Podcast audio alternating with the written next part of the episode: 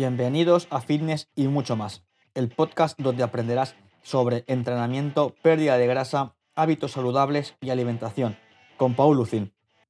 Muy buenas y bienvenidos a otro episodio más de Fitness y mucho más.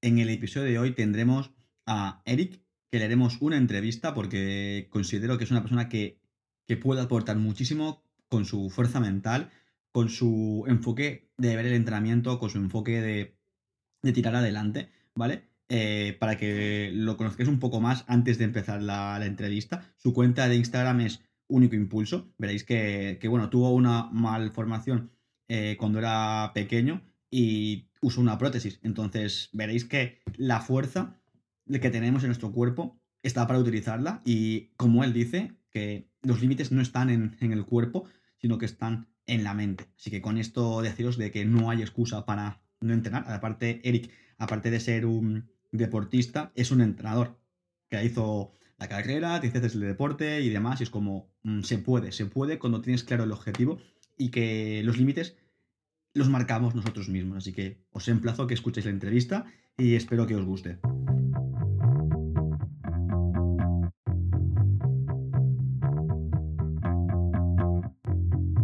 ¿Qué tal, Eric? ¿Cómo estás?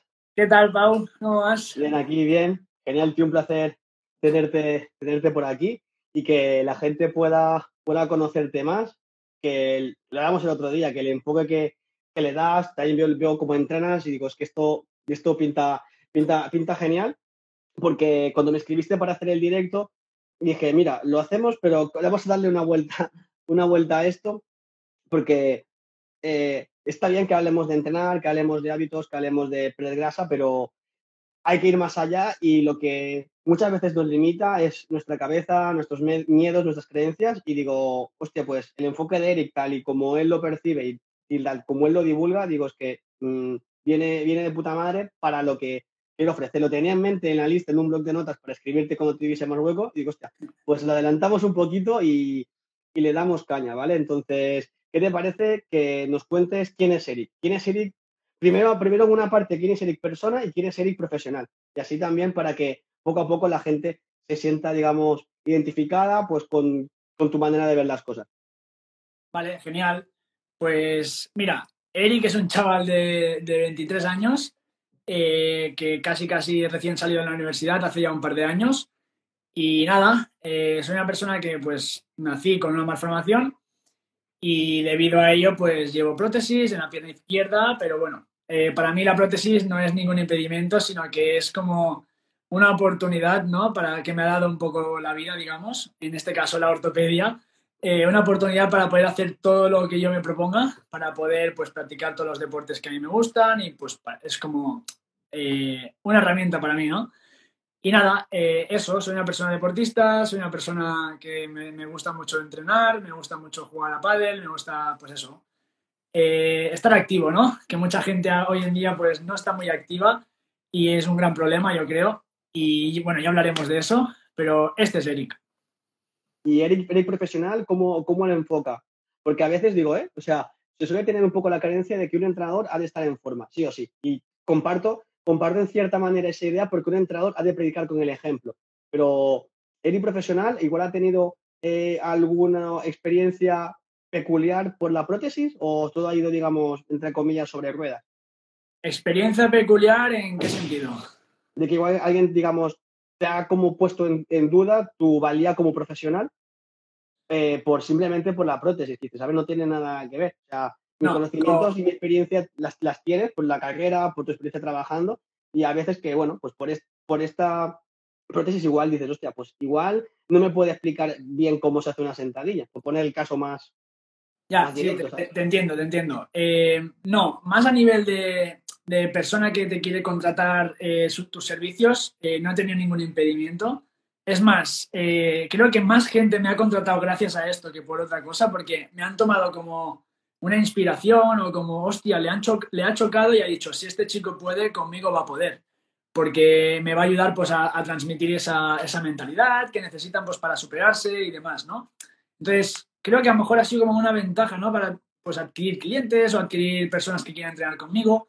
Donde sí que tenía a lo mejor un poco más de impedimento es a la hora de yo ser deportista o, compañero de trabajo o compañero de, universidad. Ahí sí que tenía alguna, a veces algún impedimento, pero a nivel de, profesional yo no, no tenía ninguna, ninguna historia así que digas, hostia, este me ha tirado para atrás por el tema de la prótesis. No, está, está muy bien que lo expliques porque a veces piensa, jolín, es que yo no puedo hacer eso, o sea, un ejercicio o levantar eh, X peso. Y si no recuerdo mal, igual corrígeme tú, pero estás haciendo en sentadilla 110 kilos, ¿no? No, Más estoy haciendo 130 ahora. 130, jolín, pues de, pues de puta madre, o sea, es que no me acuerdo, digo, lo vi lo, la semana pasada la otra y dije, hostia, pues está, está, está muy bien. A ver, también tengo que decir a mi favor de que son 130 kilos, pero no es en sentadilla libre, que es en sentadilla en, barra guiada y es media sentadilla, es a 90 grados. Pero bueno, igualmente Pone, a una persona tú ahí debajo de 130 kilos haciendo el mismo ejercicio, que seguramente a nivel mental ya se echan para atrás. Que ese es un factor ya que la gente se queda ahí por el camino porque se creen que no van a poder hacerlo y a partir de ahí pues ni lo intentan, ¿no? Al final si no lo intentas no sabes si eres capaz de conseguirlo.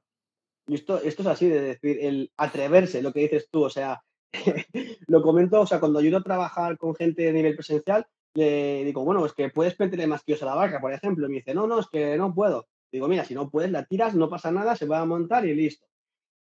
Eh, al principio cuesta, cuesta que la gente le dé ese, ese, paso, ese impulso, pero luego ya lo ven como algo más normal. Es decir, si no entreno con intensidad, no consigo resultados y llevo ya como un mes siendo muy pesado porque ahora estoy entrando donde, donde trabajo, me estoy donde trabajo porque por tema logístico no puedo ir a CrossFit y demás, digo, va, pues entreno aquí. Y veo a la gente y digo, tío, o sea, estás en la primera serie haciendo el perro, hablando claro. O sea, esto no, así vas a conseguir resultados el día que te mueras, quizá, porque es que no estás llegando a una intensidad acorde a conseguir eso. Eh, tú como, eh, a nivel mental, ¿cómo fuiste superando esa, esa conciencia de decir, guau, es que si no le meto kilos, eh, por ejemplo, sentadilla, un peso muerto, un press banca, no voy a poder mejorar? Evidentemente, eh, ahora un proceso progresivo, pero siempre quedas que no hay un punto de, hostia, que igual no, no muevo la barra y me quedo ahí tirado.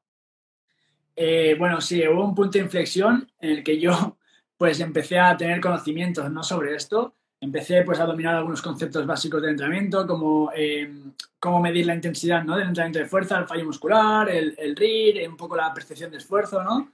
Y a partir de ahí pues empecé yo a jugar conmigo mismo de a ver dónde estaba esa percepción, a ver dónde estaba ese fallo. Y el hecho de ir a buscar mis límites, de ir a buscar dónde está el fallo muscular en este caso, pues era consciente de dónde estaba mi límite y afrontaba todas las sesiones pues a intentar romper ese límite, ¿no? A decir, pues si mi límite de la semana pasada era pues 8 repeticiones y, la 9 ya no podía porque llegaba al fallo muscular con 50 kilos, pues en la siguiente sesión voy a probar a hacer una repetición más o voy a probar a hacer un poco más de peso con las mismas repeticiones, ¿no? al final es un poco lo que intento trasladar yo y transmitir al team único, ¿no? Que es a la gente que yo, que yo entreno. Y es lo que te decía, tú a lo mejor les dices, hostias, que con esa intensidad, pues eh, no vas a, conseguir resultados, ¿no? Es lo que me estabas comentando, que les dices a veces. Sí. Y entonces, ¿cómo, ¿cómo transmites esa? O sea, tú porque tienes los conocimientos, estudiado y tal, pero la gente, digamos, de a pie, que no tiene los conocimientos, ¿cómo, cómo lo transmites y cómo la convences? Porque la información está ahí. El tema es convencer, que es la, parte clave de todo esto.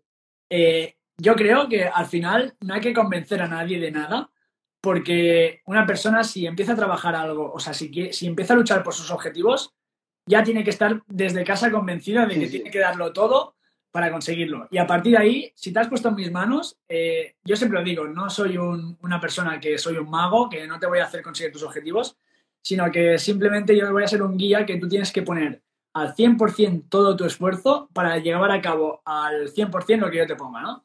Entonces, a partir de ahí, yo la primera semana le hago a la persona que, se frustre, que se raye, que, encuentre el, fallo muscular, ¿vale? Les pongo una, primera semana de reconocimiento para saber en qué punto se encuentran, ¿vale? Entonces, no les hago una progresión de, pues empiezas poco a poco para que no tengas agujetas y luego vas haciendo. No, no, no. Primera semana es la más dura, al menos para mí. La primera semana es la más dura porque es la semana donde tú tienes que encontrar dónde están tus límites.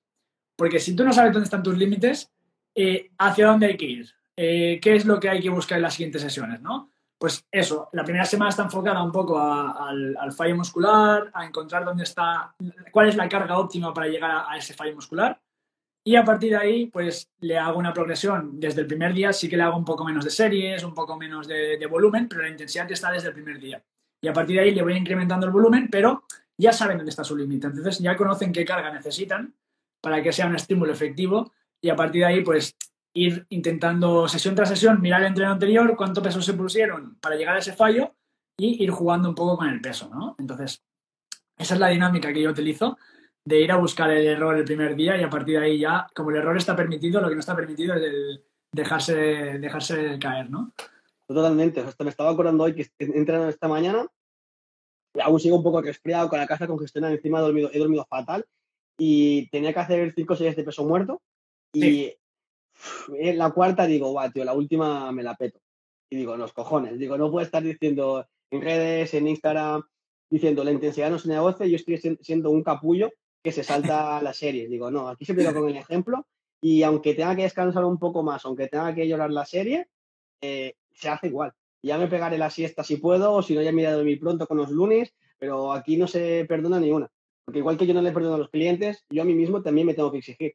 Es como, justamente hoy he pensado, digo, es que ¿qué quiero conseguir? Digo, si tirar una serie de la basura hoy, quizá también lo haga mañana y pasado, digo, es que no, es que ni un día, ni un día. Y yo, hay una... No, no es excusa. hay una regla que... Eso, pero le tiro. Hay una regla que a mí me gusta transmitir a, a las personas del team y es la de nunca dejes que te pase dos veces. Entonces, si, si, te pasa una vez, el día que dices, hostia, hoy no puedo más, dejo una serie por hacer, si un día te pasa, el día siguiente tienes que ir a comerte el entreno y a completarlas todas. Entonces, que un día te pase es normal, le puede pasar a todo el mundo, a lo mejor no estás enchufado ese día, a lo mejor no tienes la motivación suficiente, pero si te pasa dos veces, seguido, dos veces seguidas es tu problema, porque al final, eh, si realmente quieres algo, tienes que ponerte 100% a por ello. Y, si tú aplicas esa norma, que un día te, te dejas una serie, ¿no? Y al día siguiente tienes que decir, pues como ya me ha pasado una vez, no puedo dejarlo que pase dos veces seguidas. Por lo tanto, hoy sí o sí las hago. Entonces, es como que te autoobligas a ti mismo, ¿no? A, seguir esta ley y esta norma y, no pierdes esa motivación y esa adherencia. Entonces, es una ley que a mí me gusta decirle a la, gente y, la verdad es que funciona.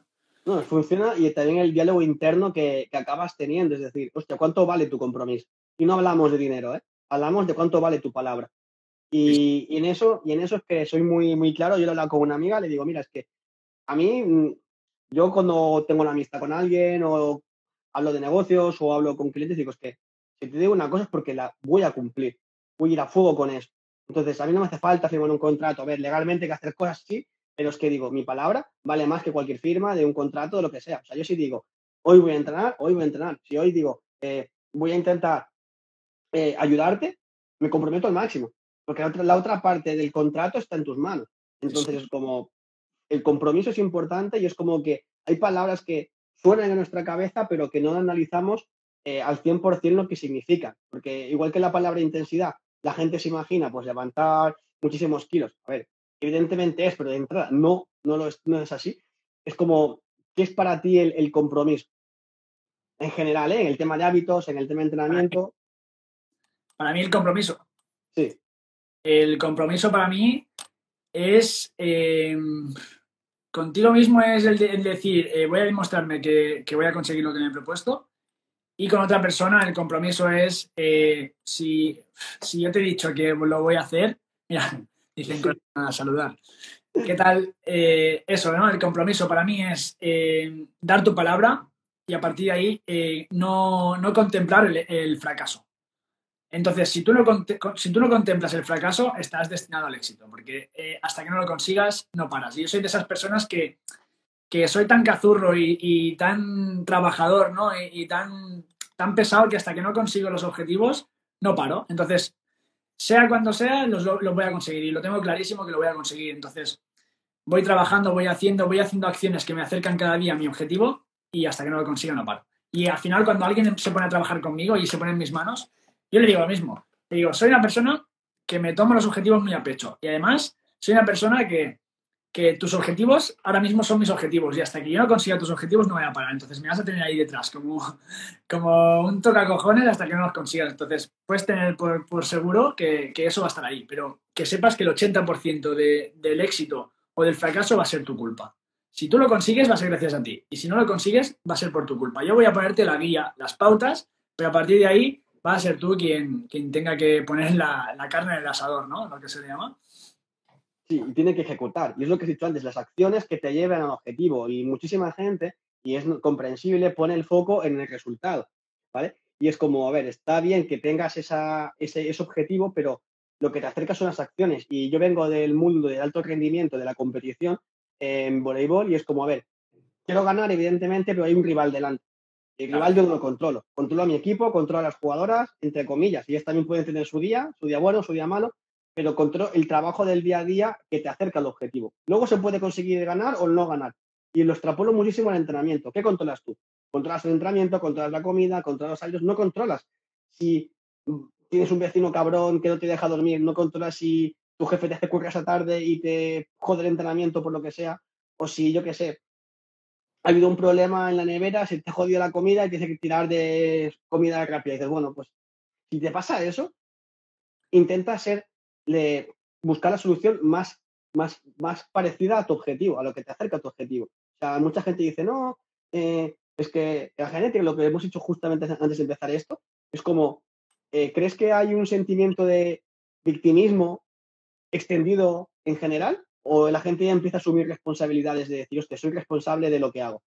Yo creo que vivimos en la sociedad del victimismo. O sea, y, y 100%, ¿eh? de cada 10 personas, 8 son víctimas y 2 son responsables de su vida. Y al final, eh, yo lo que intento al final transmitir a la gente que asesoro, ¿no?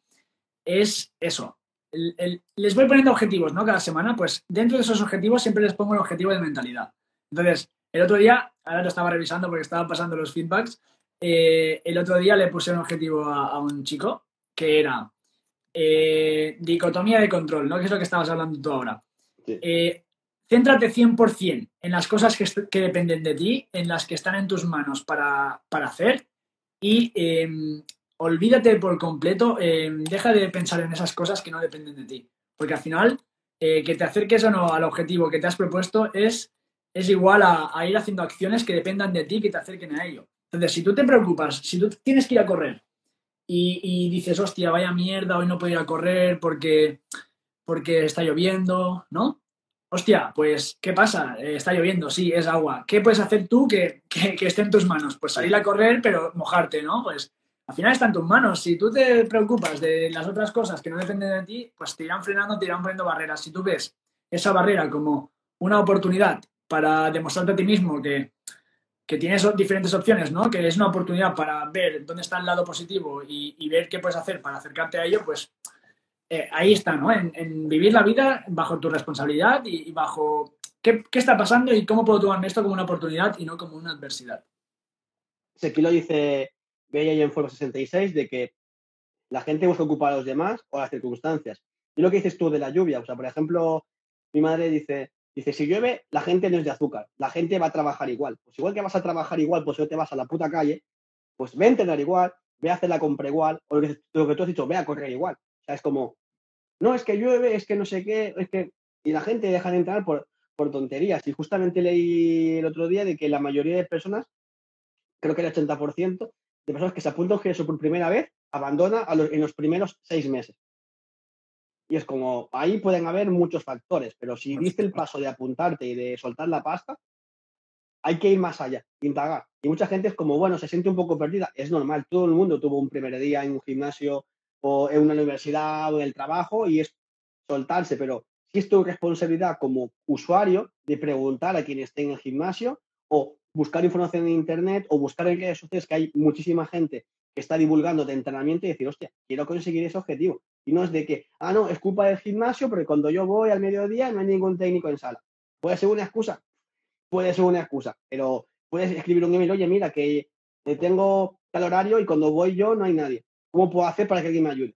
Y hay gente que de verdad quiere mejorar, pero el tema es que se busca que a la mínima eh, le eche la culpa. Como ahora con esto del COVID y demás, ah, es que el gobierno es una mierda, ah, no sé qué, no me pagan el ERTE. Digo, mira, a mí me deben el ERTE desde julio. Mi última nómina de ERTE fueron 20 euros de mierda, hablando claro y mal. 20 euros, que digo, tío, ¿en serio? ¿20 euros me das? Con eso no me llega ni, ni papipas.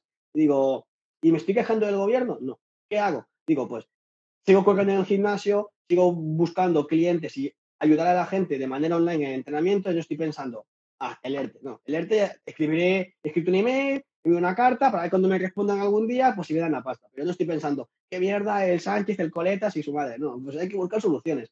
Y ese es el tema de que, de que parte de, creo que nos han enseñado mucho a, a no asumir ese riesgo, porque mucha gente no quiere asumir responsabilidad por el miedo, miedo a equivocarse. Es lo que dijimos antes de, de tirar la barra cuando no puedas más. Es como el miedo a equivocarse. Y de pequeño a mí me decía mi madre que, que era todo perfecto. Era en el cole 10 sí o sí, porque mi obligación era solamente estudiar. Claro, el día que no sacaba un 10 era como, guau, chaval, a ver la que me espera en casa porque mi madre era simplemente el 10, no esperaba otra cosa. Y yo de pequeño pillé, en cierta manera, el miedo a equivocarme. Ahora de grande ya me da igual. Pues me equivoco, aprendo. Pero ese miedo a equivocarse también está muy, pero que muy extendido. ¿Y tú crees que pasa, pasa igual también ahora en la sociedad, el miedo a equivocarse? ¿O poco a poco se va, se va yendo?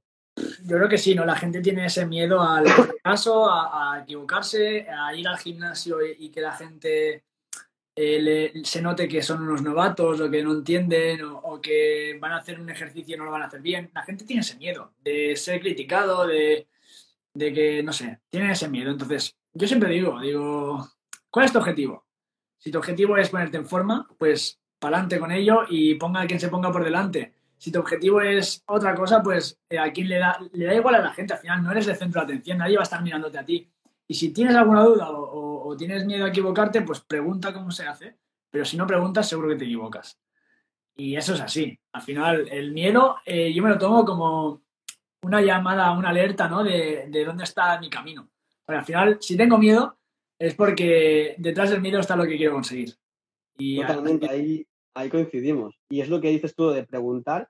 Y es como, si pregunto, soy tonto o, parezco idiota solamente ese instante, pero si no pregunto, seré idiota toda mi vida. Y esto lo escuché hace una semana, me parece, y dije, es que es la puta verdad. Es que de pequeño en el cole, típica clase de mates que explica el profe con 20.000 números y dices, ¿te queda alguna duda? Y nadie levanta la mano y dices, es que no me he enterado de nada, o sea, no me sé ni, ni la fecha. y nadie pregunta, porque el hecho de parecer tonto o mm, no al nivel de la clase, pues la gente no levanta la mano. Y pasa después en la vida en el trabajo también pasa de que el jefe te manda a hacer algo y tú, ok, ok, lo haré, y luego dices, tío, no sé ni qué me ha pedido, ni para cuándo, ni por qué. Y, y luego se lía. Entonces es muy, pero que muy importante el, el preguntar, el tener esa curiosidad, porque todo el mundo tiene preguntas que hacerse, tú, yo, el vecino, el del más allá, y es como, lánzate a preguntar, porque Sí. todo el mundo, todo el mundo eh, necesita ayuda, todo el mundo, o sea, hasta el que más sabe del mundo necesita ayuda en, en- en información de conocimiento, pues en la cocina, en mentalidad, porque la men- o sea, yo considero que todo se puede mejorar, todo. todo. todo. Y yo soy, yo parto de la idea de que para mejorar tengo que mejorar siempre un poco de cada ámbito. Si solo Sí, mejoro sí. en un sitio, eh, las patas de la mesa eh, cojean, ¿no? Al final. Entonces, eh, no solo centrarte en mejorar una cosa, sino en mejorar un poco más a nivel más amplio, ¿no? Porque al final eh, yo creo que es lo más importante, no centrarte solo en una cosa, sino saber mucho de algo, pero además complementarlo con diferentes conocimientos, ¿no? Que la gente, si no es de lo mío, ya no quiero saber nada. Pues luego pasa que si te sacan de tu tema, te quedas ahí callado en la mesa y no sabes qué hablar. Totalmente. No, y lo que esto de mejorar, o sea, me doy cuenta de que, de que poca gente se plantea esto, de el buscar mejorar constantemente en lo que sea. Y llegó un punto en el que, bueno, con confinamiento y tal, hace un año y tal justo, era como, hablaba con colegas en Zoom y tal, porque no podíamos salir de casa, y era como, guau, tío, digo, estoy entrando en casa un montón y tal, digo, pero es que aparte estoy leyendo, estoy haciendo no sé qué, digo, es que Netflix, digo, ni lo abro. Y dice, ¿cómo que no abres Netflix, tío? Pues que, que no me aporta, ahora- mismo no me aporta, igual en otro momento quizás sí. Digo, que quiero aprender, pues yo qué sé, más de nutrición, más de mentalidad, más de economía. Digo, hostia, ¿y la bolsa qué digo? ¿Cómo funciona de verdad la bolsa? Me puse un curso de hacer un curso de la bolsa y tal, digo, hostia. Y digo, ¿tú no tienes curiosidades? Y dicen, no, yo con mi trabajo y tal, digo, hostia, igual soy el bicho raro, ¿sabes? De que, y cómo nace en ti el, ese, ese, ese hambre de querer mejorar. ¿En qué momento em, dijiste, hostia, quiero mejorar en muchas facetas? Yo creo que a raíz de, de salir de la universidad y, y darme cuenta de que sé un poco de todo, pero no tengo ni puta idea de nada. Yo creo que eso le pasa a mucha gente, ¿no? Cuando acaban los estudios y dicen, vale, muy bien, ¿y ahora qué? O sea, al final, sabes un poco como en el océano, ¿no? Te lanzan ahí un poco al océano, entonces tienes que buscarte tu, tu propio camino, ¿no? De- Tienes la base y a partir de ahí empiezas a construir pues tu camino en función de tus intereses. Pero al final ahí na- nació un poco mi- mis ganas de seguir aprendiendo, ¿no? Porque imagínate, yo salí de la universidad que me contrataron como entrenador personal en un gimnasio Y la verdad, no, sabía ni por dónde empezar. Digo, he estado haciendo cuatro años de la carrera de, de, CAFE, ¿no? De, de, Ciencias de la Actividad Física del Deporte. Y, y, joder, no me han dado herramientas como para cuáles son las bases, los pasos, lo tal. Entonces, ¿qué hice? Pues me empapé de mis compañeros, de cuáles hacían, de sus experiencias, de cómo trabajaban, su metodología. Y a partir de ahí, teniendo una base, pues ya creando mi propia base relacionando con otros conceptos. Pero es que si te quedas con lo que ya sabes, es que te vas a quedar atrás del mundo. O sea, es que vas a llegar a un punto en que la gente ya ni, ni, ni va a querer estar a tu lado porque vas a hablar de las cosas que se hablaban en, en 2002, ¿sabes? Es que esto es, pasa, ¿eh? O sea, pero no solamente dices el deporte, sino en muchas carreras de que sales y dices, ¿y ahora qué? O sea, no tengo ni puta idea de la vida laboral. Y lo hablaba esto hace unos meses con una, con una amiga que va a acabar ciencias del deporte eh, el año que viene y me dice, a ver, me dice, año que viene porque va a su ritmo, porque tiene curro y tal, pero en verdad acabaría este año. ¿Sabes? Y me dijo, es que yo acabaría este año en verdad en condiciones normales, pero es que me dice, si acabo este año, digo, no tengo, dice, no tengo ni idea de, pues, de dónde empezar si trabajo en un gimnasio. Y dice, yo pues he trabajado siempre con niños, con niñas, y bueno, pues ahí me apaño.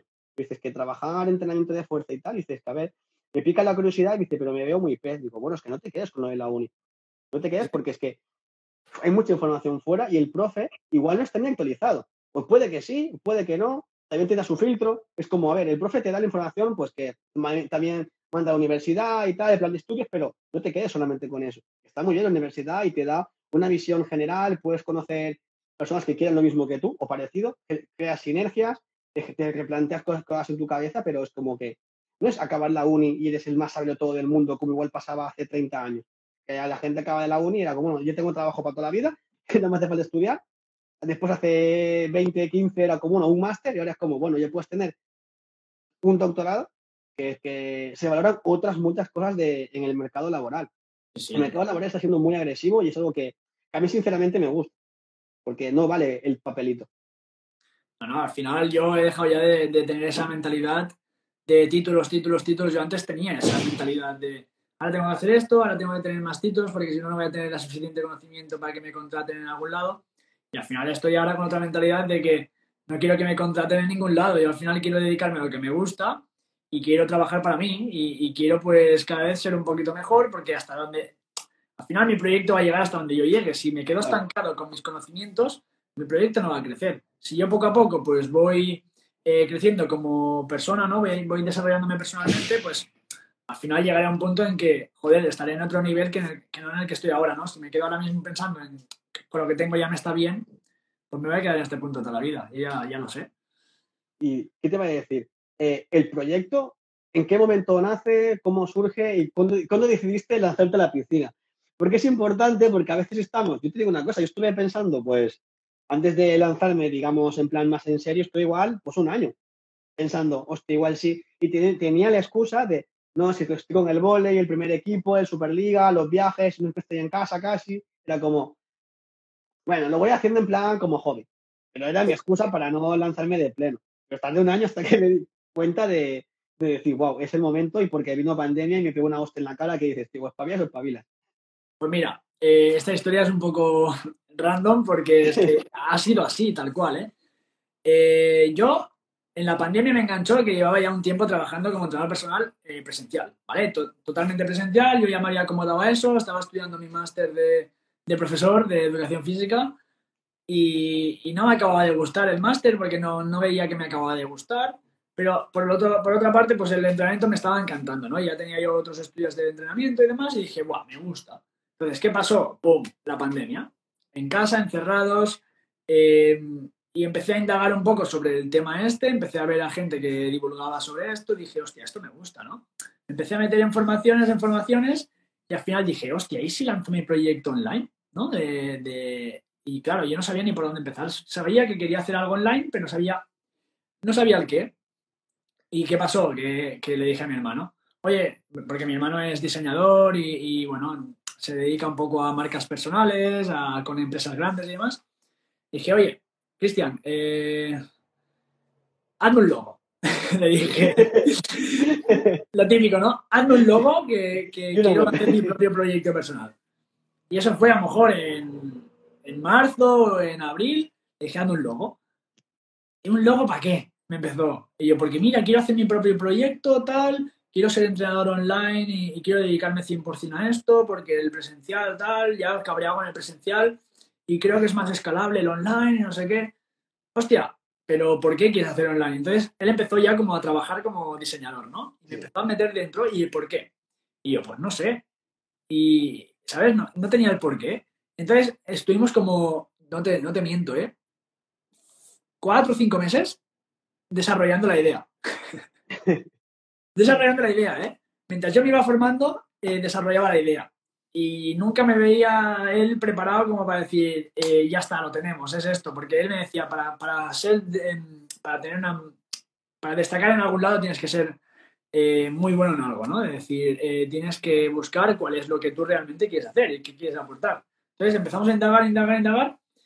Y él me decía que por qué no hacía lo del tema de la, de, enfocado a gente con discapacidad para que yo fuera un poco la inspiración y demás. Y yo no quería, porque en ese momento nunca había publicado una foto mía en Instagram eh, donde se me vieran las piernas.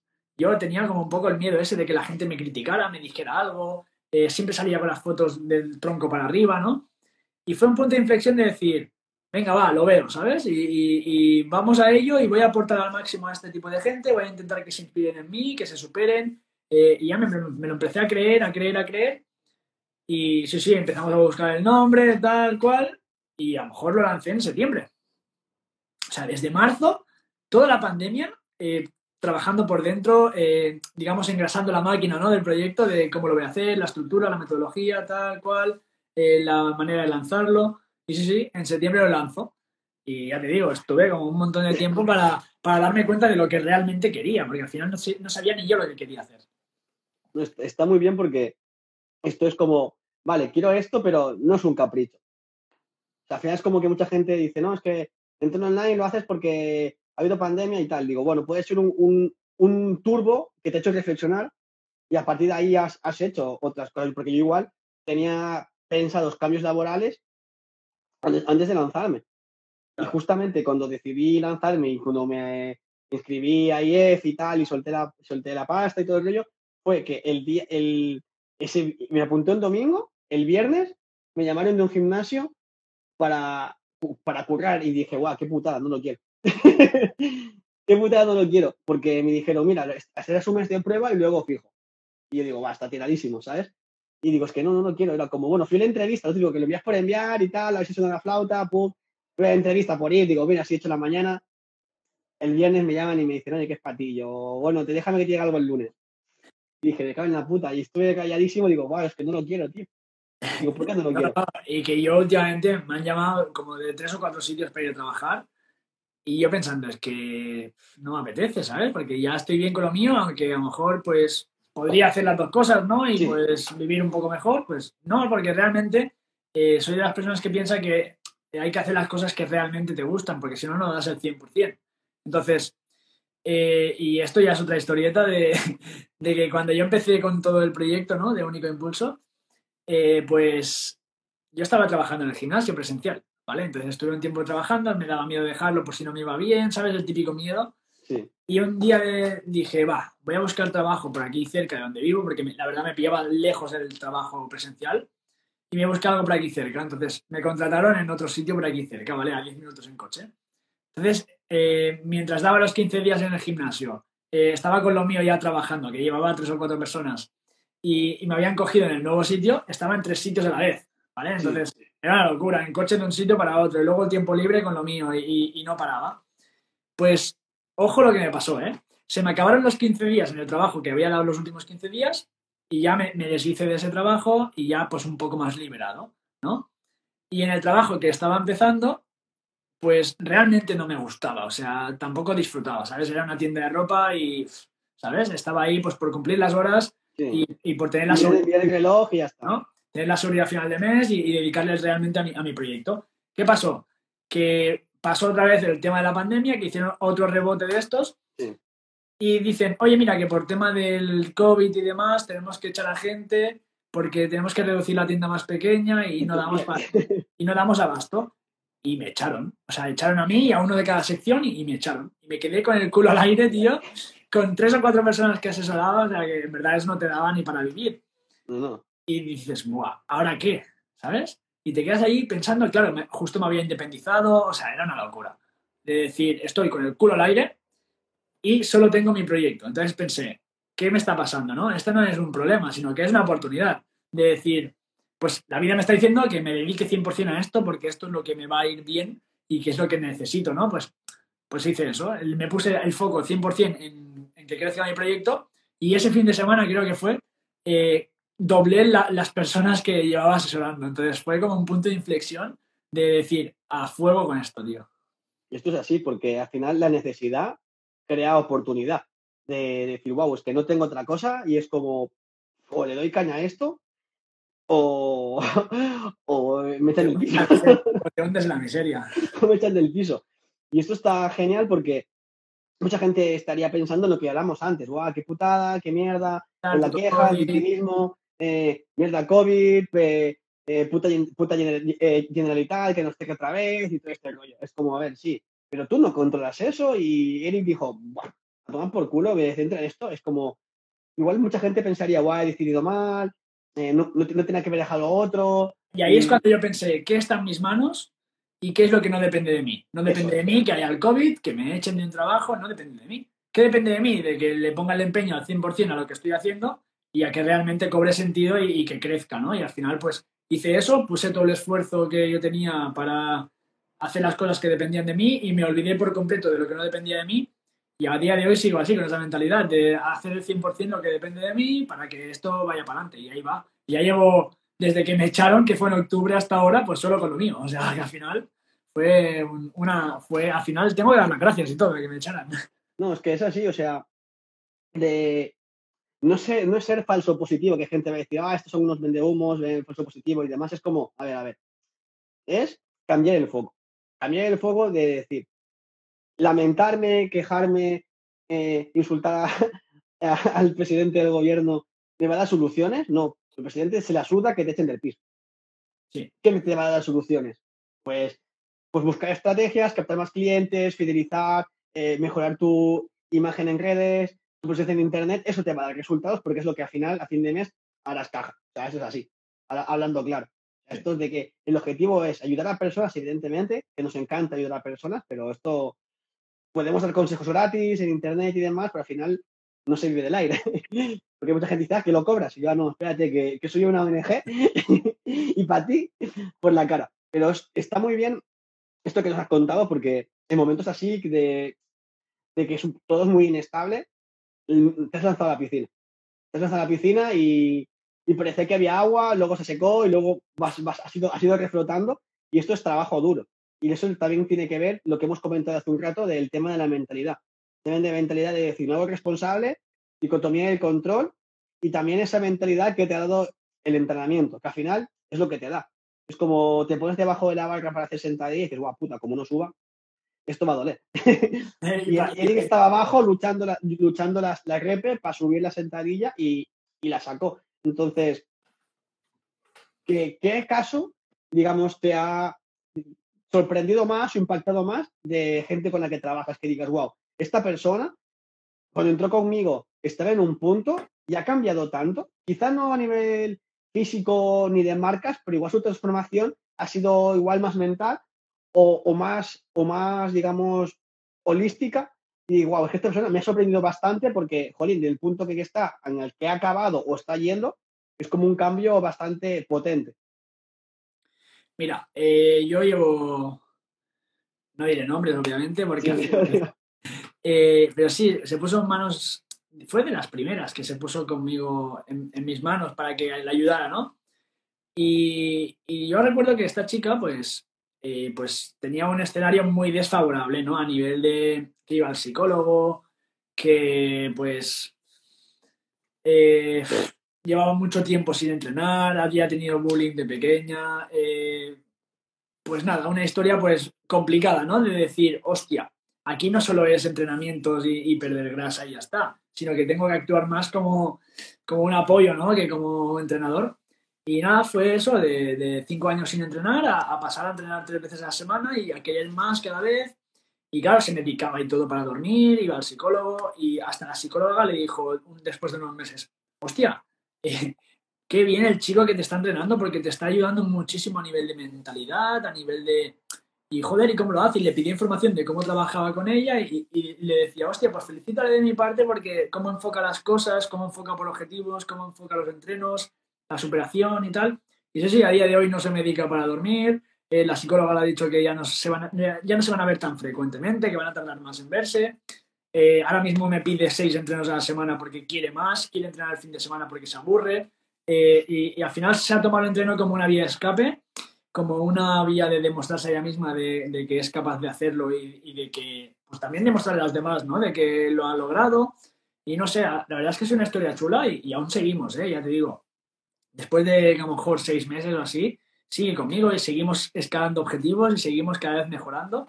Y joder, eh, ya cuando suba alguna transformación de estas de, los del team, eh, flipará la gente. Porque la verdad es que el escenario del punto de partida a lo que estamos en ahora, en el punto de ahora, no tiene nada que ver. A nivel físico y a nivel mental es otra persona, pero otra, ¿eh?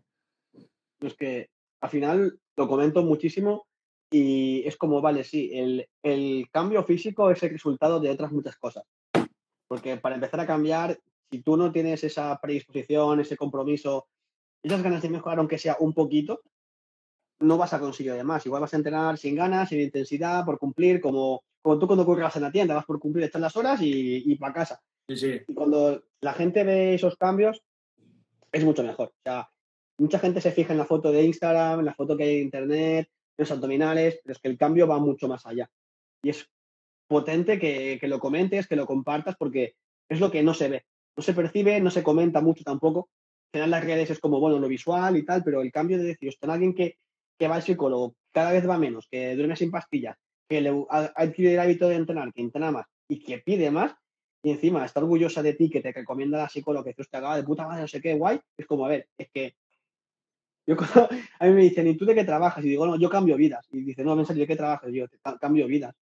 ¿Tienes que te cómo, cómo, te la puedo cambiar? Y así ya, pum, me autovendo. y si compra de puta madre, ¿sabes? Es como, yo, yo, tengo otra, yo tengo otra respuesta a esa pregunta. Sorpréndeme. Y cuando alguien me pregunta de qué trabajas, les digo, yo colecciono historias. También eso es bueno. También es bueno. Es que, es que al final, nos creemos, si nos creemos esas etiquetas de no, yo solamente soy entrenador y no toco cosas, es como, vale, sí. Una parte es entrenar, pero es que las entrevistas que hacemos constantemente para ver si la gente del perfil, porque en mi caso te cuento, yo no trabajo con todo el mundo. O sea, yo eh, que la gente tiene el formulario, hacemos una videollamada y ahí vemos si cuadramos. Porque si veo que no hay feeling, no veo que mm, no las piezas no encajan, es como, mira, lo siento mucho, no te puedo ayudar. No, pero es que te pago, Dios, que no, es que no vale dinero. Yo una vez, eh, ¿sabes? Yo, mira, el otro día... Por suerte eh, nunca me ha pasado, ¿eh? Pero, pero sí que sí que lo remarco porque ya a veces me preguntan y tal, y digo, mira, eso funciona así, y digo, a ver, si encajamos bien, si no, oye, sin compromiso, ¿sabes? Yo te ayudaré en la videollamada, pero que hay que ver que haya feeling, porque si tú no vas a confiar en mí o no me da esa sensación de que vas a ir a fuego, que es lo importante, digo, mira, si vas a ir conmigo hay que ir a fuego a lo que se quiere. Porque ya mi yogas, pues lo siento mucho, pero no soy tu persona. No, no, y yo al final, la otra vez, eh, hace un mes o así, yo empecé a trabajar con un chico, ¿vale? Que la videollamada, pues, hostia, se veía que lo iba a dar todo, de que iba a poner todo de su parte para cumplir el objetivo que se había propuesto, y empezamos a trabajar, ¿vale? Pues pago el mes, eh, y, yo iba cada semana, pues que al final yo les pido, pues depende del plan que cojan, ¿no? Pues que el seguimiento es cada semana o cada 15 días o por una banda o por la otra. Este chico hacía el seguimiento cada semana, ¿no? De que cada semana rellenaba un documento y yo se lo contestaba y le hacía el seguimiento y hablaba con él y tal. Pues eh, el chico este pasaba una semana, oye, eh, ¿cómo, te, ¿cómo te ido los entrenos? He visto que no has rellenado el, el diario de entrenamientos.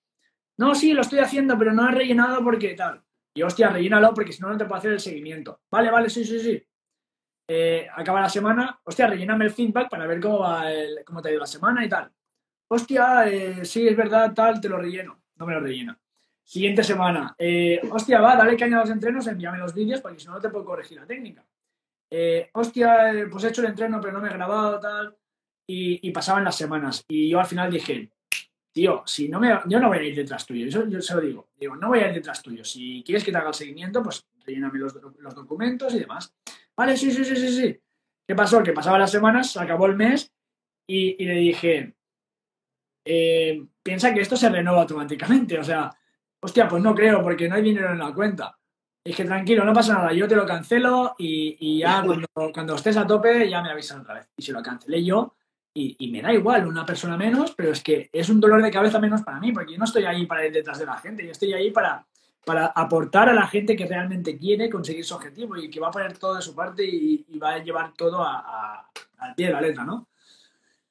Y es lo que comentamos antes, lo del compromiso. Y el compromiso se mide pues con acciones, con el dinero, porque al final es la transacción que hay, y también con, ese también respeto, porque decir, coño, o sea, tu trabajo es hacer el seguimiento, pero es que si otra persona ni se molesta en grabarse un vídeo que no cuesta nada, o sea, ahora mismo no cuesta nada, no hay que traer aquí el equipo de grabar con un puto móvil que te grabe algún compañero, coges un trípode o lo apoyas en una mancuerna y lo grabas. La botella misma, apoyas la botella. No tienes ninguna historia para grabar y al final lo del de, entrenamiento entre serie y serie, pues lo puedes ir rellenando, lo que hago yo. O sea, yo como, bueno, entre serie y serie, entre, pues lo voy haciendo. Pero la gente a veces pasa de que lo que tú has dicho de que, bueno, suelta la pasta, pero no tiene ese compromiso de decir, wow. Mmm, se piensa que, eres un mago que, te pagan y, a partir de ahí ya, pues, ganas masa muscular.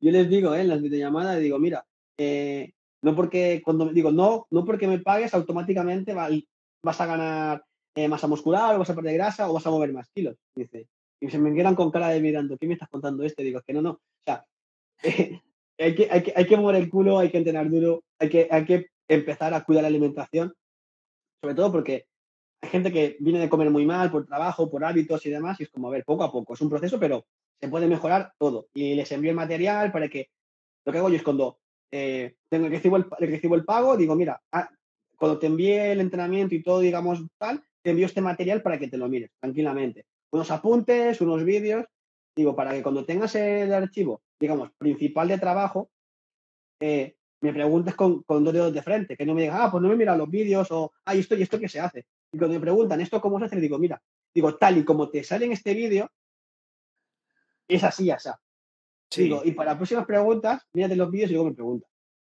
Digo, porque a mí el vídeo me llevó tiempo grabarlo, explicarlo, hacer el archivo conforme el vídeo y todo el rollo. Claro. Porque al final es que se vea que hay gente que es mega, mega fan, ¿eh? Es igual, envío el email y el, mismo día se hizo todos los vídeos, todos los apuntes y es como, ¡guau, qué bien, Paul, me ha gustado y tal, de puta madre, no sé qué! Digo, joder, es que gente así da gusto. Por suerte, por suerte, la mayoría son así. Unos muy, muy, muy frikis, que digo, hostia, de puta madre, y otros que por tu contexto no pueden estar tan, tan enchufados porque tienen muchas responsabilidades, pero es como, joder, es que así da gusto trabajar. Y sinceramente, lo digo abiertamente, no me, o sea, no me importa decirle que no a alguien. Porque creo que la gente que esté, como tú has dicho, es que esté al 100%.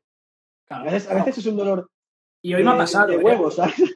Hoy no sé si has visto las historias que he colgado. Hoy me ha pasado una historia parecida a, a una persona que, pues, que yo ya te digo que no me apetece trabajar con ella. ¿Vale? Y aún no he empezado a trabajar con esa persona y ya no me apetece que entre a trabajar conmigo.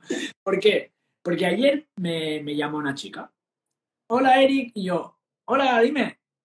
No tenía el teléfono guardado. Eh, hola, mira, que me han dado una tarjeta tuya porque me han estado hablando de ti y tal, y, pues me gustaría que me contaras a ver porque tal, bueno, tenía un objetivo a nivel físico, y mira, pues para que me cuentes un poco y tal, pues mira, sí, eh, si quieres hacemos una videollamada y me cuentas mejor tu objetivo, eh, qué es lo que te conseguir, eh, bueno, un poco tu caso, ¿no? Y, ahí ya te explico yo qué te puedo orientar o si quieres que dar un paso más y yo veo que estás preparada. Vale, sí, sí, sí, genial. Vale, pues ¿a qué hora te va bien? Y digo, bueno, pues me da igual. ¿Qué prefieres tú, por la mañana o por la tarde? Me dice, por la tarde mismo. Digo, vale, ¿a qué hora? Digo, después de comer, más o menos. Me dice, vale, a, las cuatro y media te va bien. Digo, si quieres a las cuatro. Ah, vale, sí, a las 4. Vale. Digo, vale, pues por el número este te pasaré el link de la videollamada y a partir de ahí, pues me cuentas. Vale, sí, sí, sí. Total, que hoy a las 3 le envío el link de la videollamada. Oye, mira, eh, nos vemos en una hora, tal. Aquí tienes el link donde nos conectaremos directamente desde aquí y nos vemos dentro. No me contesta. Y bueno, ya me, ya me contestará, ¿no? Queda una hora aún para la videollamada. Total, 10 minutos antes de la videollamada me dice, Hola Eric, eh, mira, perdona que, no haré la videollamada, que ya para más adelante te hago una llamada y ya, ya está, merci. Me quedo así, digo, tío, ¿en serio ayer me llamas para decirme que estás súper interesada, que quieres esto, que quieres lo otro, que si te puedo ayudar y tal? y hoy me dices que, ya más adelante, digo, tío, eh, una persona, eh, o sea, al final no hay una segunda oportunidad para dar una primera impresión, tío. Y al final, yo con esa persona ya veo que no tiene el compromiso para seguir lo que yo propongo. Entonces, a lo mejor sí que le haré la videollamada más adelante, pues más que nada para echar un cable, pero directamente a lo mejor ni le ofrezco de que se ponga a trabajar conmigo, porque es que no la veo. Entonces, tiene que tener ese, ese clima, ¿no? Digamos, de, querer hacer algo y, darle 200%. Si no te, no te comprometes ni a una videollamada, ¿cómo te vas a comprometer a un mes entero de un seguimiento pues muy detallado y tal? Ya te digo. Sí. No, lo importante al final es que no es una crítica, ni mucho menos, al final de que la gente se dé cuenta de que es por su bien y que su compromiso y su palabra también vale. O sea, esto de que el cliente tiene la razón siempre, eso es una leyenda urbana de hace muchos años. El cliente tiene decisión y puede elegir con quién quiere trabajar y cómo quiere trabajar. Pero igual que, igual que, igual que nosotros, o sea, nosotros también decidimos con quién queremos trabajar. Hombre, y tanto, yo al final la veo que la persona no está preparada para entrar en lo que yo le ofrezco, es que ni se lo ofrezco. Es que le digo, oye, pues mira, esto es lo que tienes. Si más adelante ves que no te va bien, pues ya me dices otra vez. no, pero el nivel de compromiso tiene que ser, tiene que ser alto, ¿sabes? Y, y me acuerdo que esto me lo escribió un chico que entró hace un par de meses, que me dijo, me dijo, wow, te iba a escribir hace medio año, pero no te escribí porque sabía que mi compromiso no, es el que tú querías. dice, porque siempre dices el compromiso no sé qué, el 100%, no sé qué. Dice, mi compromiso era, y me dice, mi 50% y da gracias. Digo, mira, si tú eres consciente de esto, está bien que te digas a ti mismo. Digo, porque al final es, si no te ves preparado para empezar, puedes hacer la videollamada para conocer, para tontear, y luego dices, pues quizá no es mi momento, porque puede ser que digas, pues, pues no es mi momento por lo que sea, a nivel mental, personal, o por todo en general, diga, vale, no es mi momento, pero quizá en un par de meses. Y, fue así, fue, como no fue mi momento, y al cabo de cuatro meses me dijo, oye, Paul, es mi momento, fue me escribió, me dijo, ¿cómo lo hacemos? ¿Cómo te podemos ver? Espérate. Digo, hacemos otra videollamada, me cuentas qué ha cambiado en tu vida para que des el paso, conocerte en tu nuevo contexto, y vemos ya si cuadramos. Vale, vale, a ver. Fue así, fue bien la videollamada, pero es como que la gente tiene que ser muy autocrítica consigo mismo. Muy, pero, pero que muchísimo. En ese sentido de decir, soy sincero, pues en lo que voy a decidir, en lo que estoy comiendo, en cómo estoy entrenando, y la sinceridad a veces no gusta. Porque dices, hostia, la gente quiere oír lo que, lo que quiere oír y no lo que tienes que decirle. Y esto es como el diario de entrenamiento o como el diario de comida. Digo, mira, yo digo, si tú me engañas en el diario de comidas, en el diario de entrenamiento, en el diario del descanso, Digo, pues te engañas a ti mismo. Digo, y digo, no sé si a ti el dinero te importa o no te importa, o el tiempo te importa o no te importa. Si me engañas, vas a perder dinero, tiempo, esfuerzo y no vas a ver resultado. claro. Ponlo. Digo, digo, y te digo yo que digo, no soy ni tu, ni tu padre, ni tu madre, ni tu jefe. No te metes la bronca si un día entrenas como el culo o estás comiendo mal. Miraremos por qué está pasando eso para arreglarlo. Porque es que, vale, vale, guay, guay. Y la gente está, está contenta. Mira, yo llevo, llevo eso, ¿no? Seis o siete meses ayudando a gente ya de forma online y no me había planteado nunca de si me estaban engañando o si me estaban rellenando las cosas y no habían hecho. Nunca lo había pensado, ¿eh? Y ahora pienso, a lo mejor me han colado algún día, ¿no? De que han rellenado el diario y se han inventado, pero pienso, ¿qué más da, no? Si al final quieren que les haga un buen seguimiento y quieren que, les ayude de verdad y conseguir objetivos, si un día no entrenan, que no lo rellenen, pero que no lo rellenen, ¿verdad? al final es eso. Y yo le diré, ¿qué ha pasado? ¿Que no está rellenado? ¿Te has olvidado? ¿Qué? No, no podía entrenar. Ya estás, y al final yo no le voy a decir nada, no le voy a echar bronca ni nada, ni mucho menos. No, es que al final yo por lo que hago, por ejemplo, tengo los diarios de entrenamiento, por ejemplo, y el de las comidas, y al final hay como una hoja de feedback eh, general. Entonces, si me dice el interno ha ido bien, y yo miro el entrenamiento, digo, a ver, cabrón, o ha ido bien o aquí me estás engañando. O sea, es como, no es un doble filtro, pero es como que también me dé su opinión. Uno es en plan objetivo y otro es en plan subjetivo. De cómo lo ve él y cómo lo podría ver yo con los números. Y hablando, porque igual pensamos diferente o lo que sea. Y a partir de ahí decir, pues seguir, seguir trabajando. Y así ya para ir acabando, ¿cómo podemos eh, encontrarte? ¿Cómo la gente puede contactar contigo? Pues ya sea para conocerte, para preguntarte cosas o para directamente contratarte. Hostia, pues mira, eh, si alguien quiere conocer un poco más de mí, pues ya te digo, en mi web está explicada un poco más mi historia y un poco el objetivo que tengo con todo el proyecto, que se llama pues www.unicoimpulso.com, al final no es muy difícil. Y si no, pues por Instagram también, Único Impulso, y ahí pues tengo desde que empecé a lanzar el proyecto en septiembre, pues y lo poco a poco, ¿no? Explicando el proyecto y un poco, se ve un poco la intención que busco, ¿no? Que es que la gente se siente imparable, ¿no? Hacia sus objetivos y que pase lo que pase, haya una pandemia o entrenen en casa o entrenen de viaje, yo estoy ahí detrás para aportarle el entrenamiento para adecuarlo a su objetivo, ¿no? Es al final mi objetivo, de que la gente se sienta imparable, pase lo que pase y sea el objetivo que sea. Y nada, y si quieren pues que les eche una mano, pues ahí tengo el link en, el perfil, ¿no? De que pueden contratar una videollamada totalmente gratuita y pues a partir de ahí yo veré si realmente está cualificado para estar conmigo, si compaginamos o no y si puedo, puedo ayudarle, porque al final si a una persona no le puedo ayudar, se lo diré también. No, tampoco soy aquí Superman, ¿no? no, totalmente. O sea, gente que, me acuerdo que hace como unos ocho meses me escribió una amiga que está embarazada y le dije, oye, mira, que yo te puedo ayudar, digo, con lo básico, digo, pues que yo no soy experto en embarazos. O sea, lo siento mucho, digo, que si quieres tenemos el contacto de, dos amigas, digo, una está en Barcelona y otra vive en León, digo, y a partir de ahí lo habláis, digo, es que es importante esto de que a veces eh, no se encaja porque el, por contexto de tipo, tipo de embarazo, alguna lesión que digamos, esto se me escapa a mí, no soy adaptador y no sé cómo enfocarlo, o porque hay gente que igual es más especialista en lo que quiere, por ejemplo, unas opos a bombero, ¿sabes? que igual que son más exigentes, pero bueno, está muy bien que, que trabajemos con esa sinceridad y que si tenemos que delegar, se delega sin ningún problema. Y ahora sí, eh, Eric, para, para acabar, eh, ¿qué mensaje le darías a alguien que quiere empezar a entrenar y no acaba de dar el paso?